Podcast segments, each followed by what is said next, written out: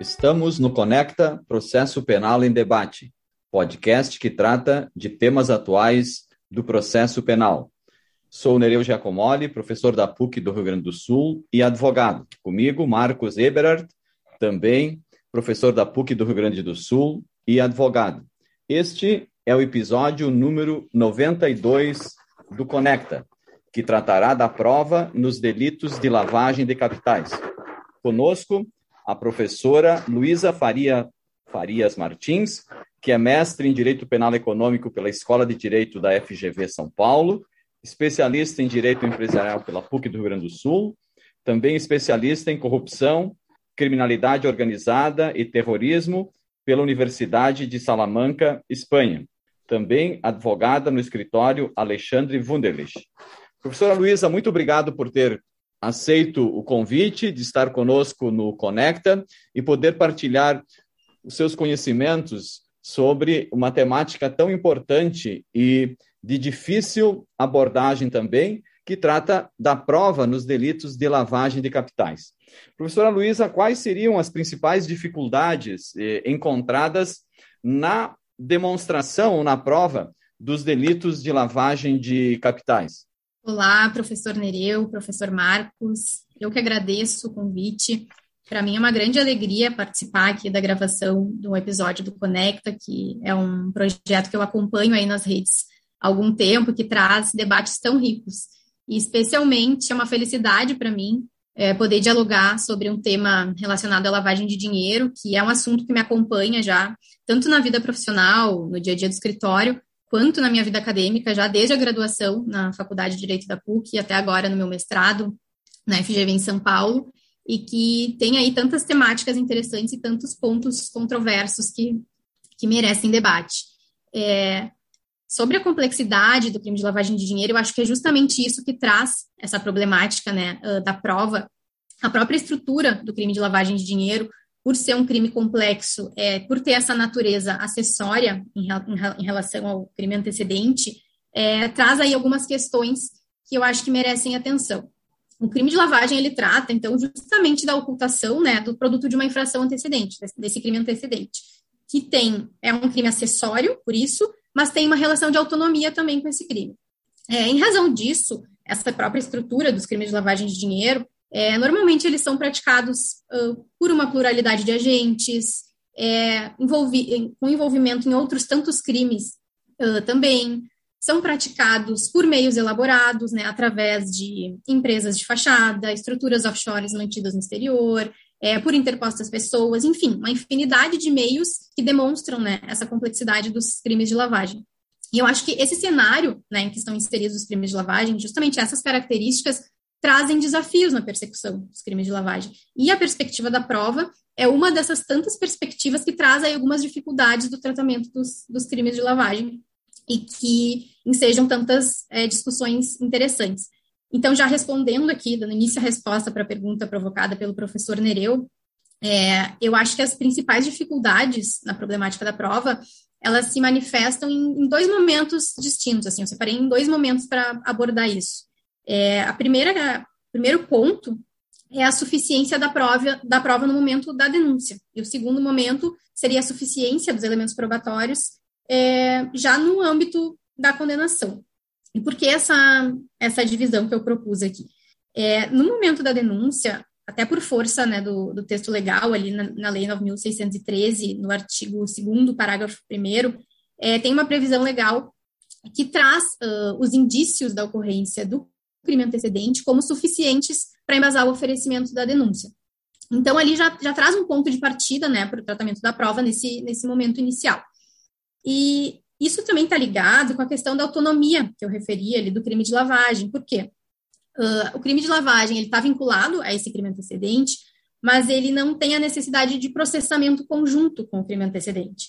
E também não há necessidade de uma autoria compartilhada, né, uma autoria igual, ou seja, o crime antecedente ele não precisa ser praticado pelo mesmo autor do crime de lavagem.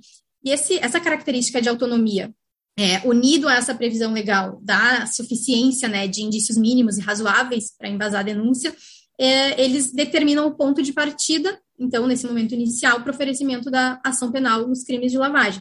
Isso tem algumas repercussões É, eu acho que as principais delas, assim, é, são a descrição do fato né, e a delimitação das condutas, porque isso dita aquilo que é suficiente, necessário, de demonstrativos nesse momento inicial, e isso pode até, eventualmente, trazer ali alguma discussão com relação à inépcia da denúncia, porque, em sendo somente os indícios, se isso for insuficiente, né, pode ser que a denúncia seja falha nesse momento.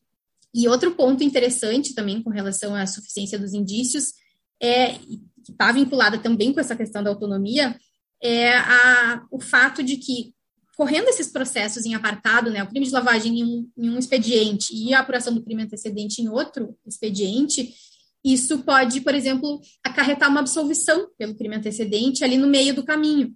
E essa absolvição, ela vai impactar né, diretamente na persecução do crime de lavagem. Então, assim, dependendo do fundamento dessa absolvição, pode até obstar o processamento do crime de lavagem. Né? Então, isso até é um ponto aí que, que vem sendo alvo de debates, algumas críticas e algumas já reflexões iniciais na doutrina, até para refletir sobre uma possível alteração né, do texto legal nessa parte dos indícios para uh, refletir justamente sobre a possibilidade de, de uh, trazer já para esse momento inicial a necessidade de uma prova mais robusta ou não, por causa dessas repercussões de inépcia, de absolvições e outras questões é, no desenvolver da ação penal. E o outro ponto que também é bem relevante, já mais né, ao, ao final da ação penal, ali no decorrer da instrução, é a suficiência desses elementos de prova, dos crimes de lavagem, para a condenação. Por quê? Ao passo em que ali no momento da denúncia os indícios são suficientes, para uma condenação já não são mais suficientes meros indícios, né? É necessária uma demonstração inequívoca e robusta né, dos fatos que configuram os crimes de lavagem. Então, se espera, no momento da condenação, né, para que seja proferida uma sentença, uma evolução, né, que sejam reunidos elementos durante a instrução que corroborem essa uh, condenação, se for o caso. E, claro, o objeto de prova não vai ser somente os indícios do crime antecedente. Esse é um dos elementos constitutivos do crime de lavagem. Então, a prova ela vai ter que contemplar, e de uma forma suficiente, não só a ocorrência do, dos crimes antecedentes, como a realização de atos de ocultação ou de dissimulação, né, que é a característica principal da lavagem, porque só o uso, né, o emprego desses produtos do crime antecedente por si só não configuram a lavagem, é necessário esse ato a mais de, de ocultação, de maculação dessa origem, e além disso, é necessária também a prova do elemento subjetivo, né? Então, esse, todos esses elementos que constituem o crime de lavagem, para a condenação, uh, é necessário uma, uma evolução. É necessário que, ao longo da instrução, isso se fortifique e se muscule de forma a justificar e a viabilizar uma condenação segura. O que, que acontece? Nos casos concretos, é, não raras vezes não há esse rigor no tratamento da prova, que, claro, é uma prova que é complexa, que é difícil, que né, está dentro desse cenário dos crimes de lavagem que são praticados por, por meios e por instrumentos que são assim muito elaborados, mas não é raro de se ver em decisões falhas né, na identificação dessa prova. É, eu tive agora a oportunidade, na minha pesquisa de mestrado, de fazer uma análise de jurisprudência, eu tive contato com inúmeros acórdãos e muitos da Operação Lava Jato também, e embora esse não fosse meu tema direto de, de pesquisa, me deparei com esses com alguns desses pontos, e principalmente nos casos de lavagem, esses dois pontos me chamam a atenção em várias decisões. Por exemplo, o crime antecedente é, se verifica que não, muitas vezes não é clara essa evolução que ela é necessária. Então, assim, no momento da denúncia é indicado um crime antecedente, mas que não tem muito detalhamento, porque naquele momento não é exigido ainda, mas aí chega no momento da condenação e segue sem aquela, sem aquela, é, sem aquele aprofundamento maior do crime antecedente. Tem casos até que no momento do. No, lá na denúncia foi indicado um crime antecedente, depois funda, na fundamentação da condenação já foi indicado outro crime antecedente, o que evidencia assim, que não fica claro né, essa indicação. Isso muito em razão da suficiência né, que se, se aceita desses indícios é, lá no momento da denúncia.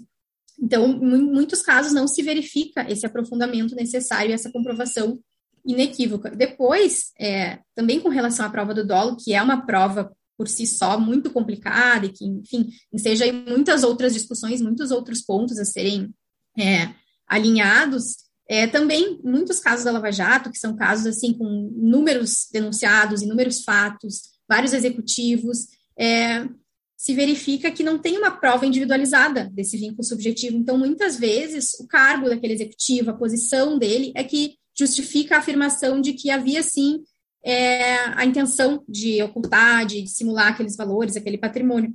e isso muitas vezes não é suficiente, né? não é adequado, é, sem que haja outros, outros elementos.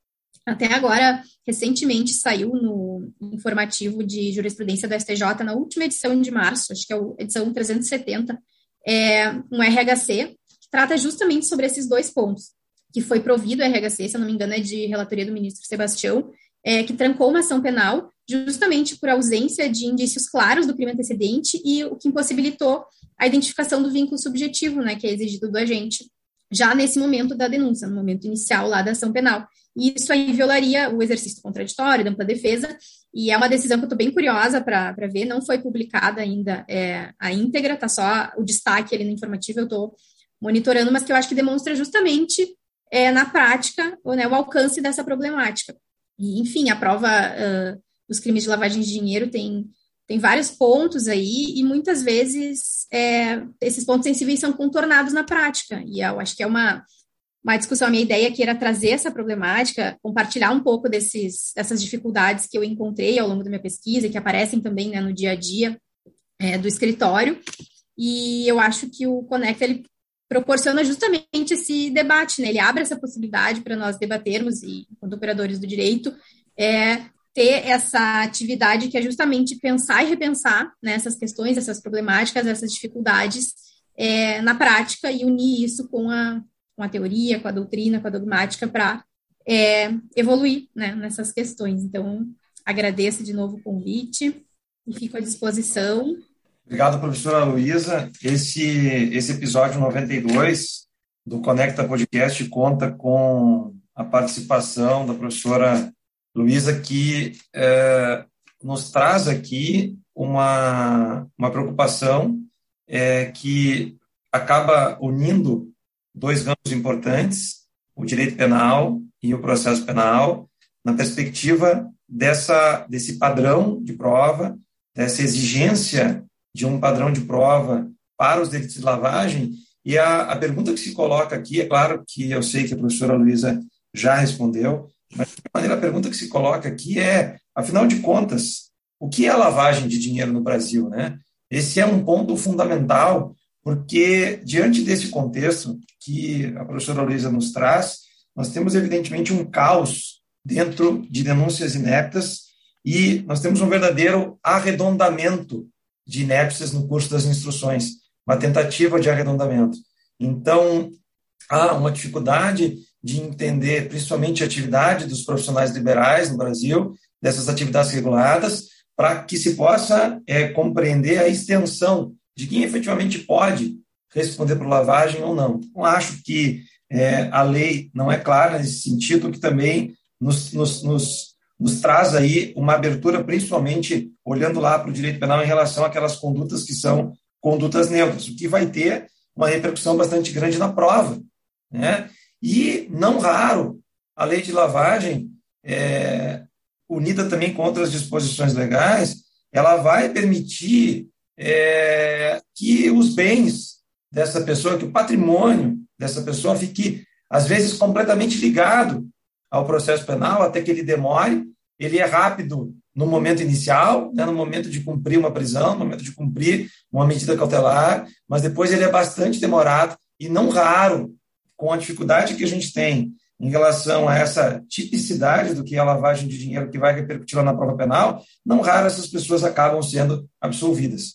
E aí, então, nós já temos é, um grande prejuízo pelo simples fato de ter respondido um processo penal. Esse foi o episódio 92 do Conecta Podcast, conosco a professora Luísa Martins, que é advogada no Alexandre Wunderlich Advogados, é mestre em Direito Penal Econômico pela FGV em São Paulo, também é especialista em Direito Penal Empresarial pela PUC e em corrupção, crime organizado e terrorismo, terrorismo pela Universidade de Salamanca. Compartilhe conhecimento pelo Conecta Podcast com Nereu Giacomoli e Marcos Eberhardt.